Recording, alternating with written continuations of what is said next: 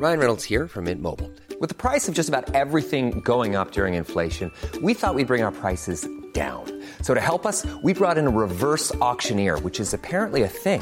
Mint Mobile unlimited premium wireless. Ready to get 30, 30, bit to get 30, bit to get 20, 20, 20, bit to get 20, 20, bit to get 15, 15, 15, 15 just 15 bucks a month. So, Give it a try at mintmobile.com slash switch. $45 upfront for three months plus taxes and fees. Promo for new customers for limited time. Unlimited more than 40 gigabytes per month. Slows. Full terms at mintmobile.com. Las historias de ayer viven en nuestra memoria hoy. Desde Zacatecas, cofre de leyendas en voz de María Eugenia Márquez. Comenzamos.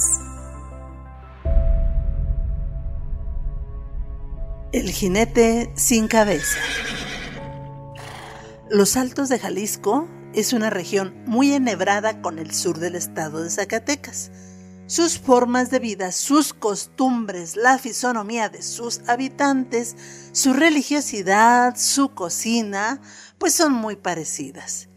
Eh, por ejemplo, si pensamos en la cristiada, fue un acontecimiento que nació en Valparaíso, Zacatecas, y prendió como pólvora tanto en el sur de Zacatecas como en los altos de Jalisco. También la topografía de estas dos regiones pues es compartida. En el libro Cañón de Juchipila de Tomás Mojarro encontramos bien descritos los profundos barrancos que tiene toda aquella región. Y un municipio cercano a Nochistlán, Zacatecas, es Jalostotitlán, famoso por su feria, por la belleza de sus mujeres y también porque uno de los 25 mártires cristeros, Santo Toribio Romo, es de ese lugar y ahí está sepultado en un santuario que lleva su nombre. Pues esta leyenda del jinete sin cabeza que es de Jalos Totitlán y que hoy traemos para ustedes nos fue narrada por Lupe Durán, habitante de Tlachichila en Ochistlán.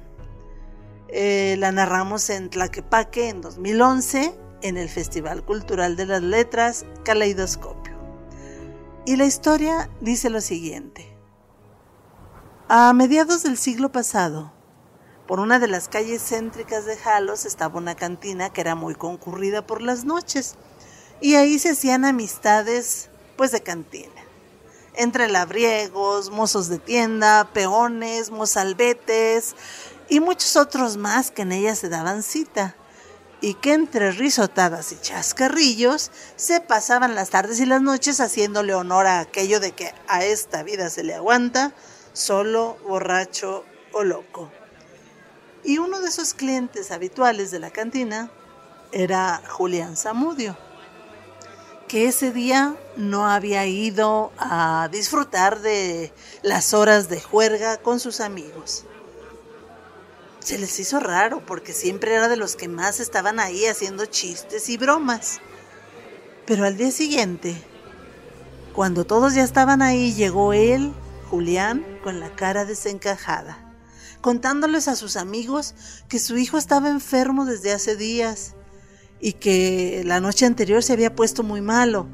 Y como no había ido a trabajar él esa semana, ahora su muchacho que estaba tan malo, pues eh, no tenía ni para llevarlo con el doctor. Y entonces se acordó de ellos y con ese motivo venía a pedirles el favor de que le prestaran unos pesos, que él les pagaría en cuanto pudiera trabajar. Pero como dijimos, pues sus amigos solo eran amigos de cantina, y como ya traían unas cuantas copas entre pecho y espalda, pues para seguirse divirtiendo con la buena juerga que ya traían, uno del grupo, que eran seis, pensó en divertirse a costa de la desgracia de aquel pobre hombre que imploraba un poco de ayuda para salvar a su hijo. Así que le contestó, No, Julián, pues no traemos ya ni un peso. Pero te cuento lo que el otro día estaba contando el güero Rojas.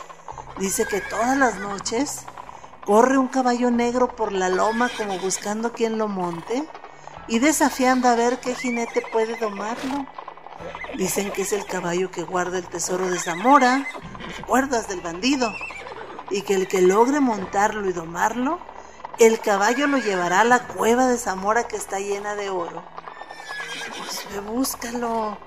Y si lo logras, ah, podrás agarrar todo lo que necesites y quieras para tu chamaco. Aquello Era una mentira que se le había ocurrido al hombre en ese momento. Pero como Julián andaba tan desesperado, pues se enfiló hacia la loma, que está ahí a la salida de Jalostotitlán, una loma que antes estaba llena de árboles, que ahora está llena de casas, pero antes era una especie de pequeño bosquecito que estaba por ahí. Y se subió, escogió un árbol, se subió a una rama más gruesa que vio en uno de ellos, aunque tenía las puntas muy filosas, pero se subió con cuidado y tenía poco rato de estar ahí, atento a ver qué pasaba, subido en la rama, cuando, a pesar de que aquello que le contaron había sido una mentira, Julián vio venir con un paso tranquilo a un caballo negro azabache, que se dirigía precisamente hacia el árbol en que él estaba. Uh, en cuanto el animal estuvo debajo de la rama, Julián se dejó caer sobre él. Eh, la bestia, en cuanto sintió el peso en su lomo, se arqueó con furia. Corcoveó para quitarse aquel estorbo de encima.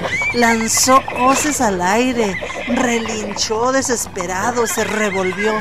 Pero el hombre, más desesperado que el caballo, se aferró al pelo del animal que con tanto y tan violento zarandeo y relinchos de la bestia, en la misma rama en la que había esperado Julián a que llegara el animal y que tenía unos filos duros y afilados en la punta, como dijimos, en esa rama Samudio quedó degollado y su cabeza quedó colgada, atorada de las ramas de aquel árbol, mientras el hombre ya muerto había dejado sus manos tan crispadas y sujetas en el pelo del animal que ya no pudo zafarse de él el cuerpo.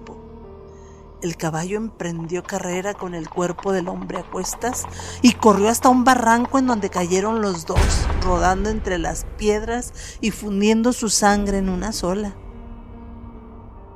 Cuando se supo la noticia el día siguiente, los amigos de la cantina se llevaron la impresión de su vida y se pusieron de acuerdo en no contarle a nadie lo que había sucedido la noche anterior en la cantina, lo que le habían dicho a Samudio. Y fue la primera vez que se reunieron silenciosos. Cruzaron unas cuantas palabras en voz baja y se despidieron. Pero a partir de esa noche, dicen, que escuchaban cerca de su casa el ruido de unas cadenas junto con los cascos de un caballo. Y cada amanecer, en la puerta de alguno de ellos, aparecía una marca como una quemadura en forma de herradura. Y pues lógicamente todos los del grupo estaban extrañados y temerosos. No acababan de entender qué era aquello ni qué estaba sucediendo que de noche a noche cada una de las casas estaba quedando marcada. La noche del día en que las seis casas quedaron por fin marcadas, los amigos no fueron a la cantina.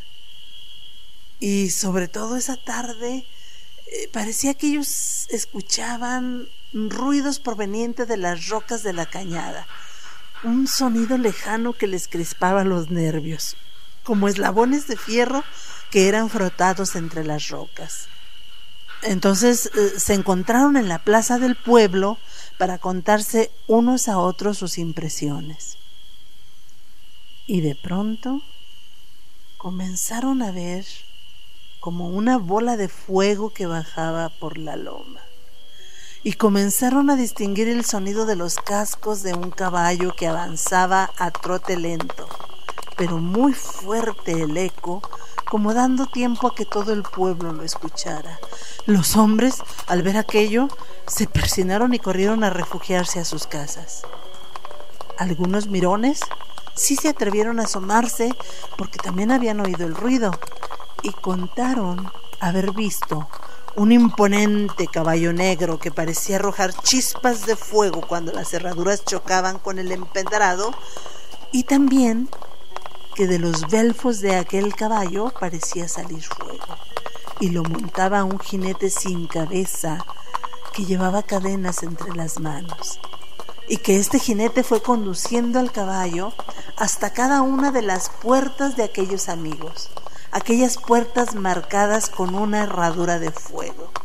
Y llegando a cada una de las puertas, uno de los cascos del caballo golpeaba certeramente en ellas. Así pasó la noche. Y al día siguiente, tempranito, la noticia cundió por todo el lugar, aterrorizando a todos los habitantes, porque en cada una de aquellas puertas marcadas había amanecido calcinado el cuerpo de cada uno de aquellos bromistas de cantina. Y bueno, desde entonces dan este consejo para todo el pueblo. Quien no tenga intención de ayudar a un alma en desgracia y en vez de ayudarla se burle de ella, será vengado por el jinete sin cabeza y su cuerpo quedará convertido en cenizas por el fuego del infierno, que es el fuego que anima a este caballo negro y su jinete. Esto pasó hace muchos años. Y luego el pueblo ha sido bendecido y sus casas también lo son, siempre. Dicen que ya no se escuchan esos sonidos, ni el jinete sin cabeza se aparece montando aquella fabulosa bestia negra. Pero mucha gente, por si las dudas, prefiere ayudar aunque sea con unos cuantos pesos a quien caído en la desgracia le pide ayuda. Porque ¿Qué ha sido ese ruidito metálico? Y ese sonido como de cascos en la calle que han escuchado cuando de pronto están a punto de dormirse?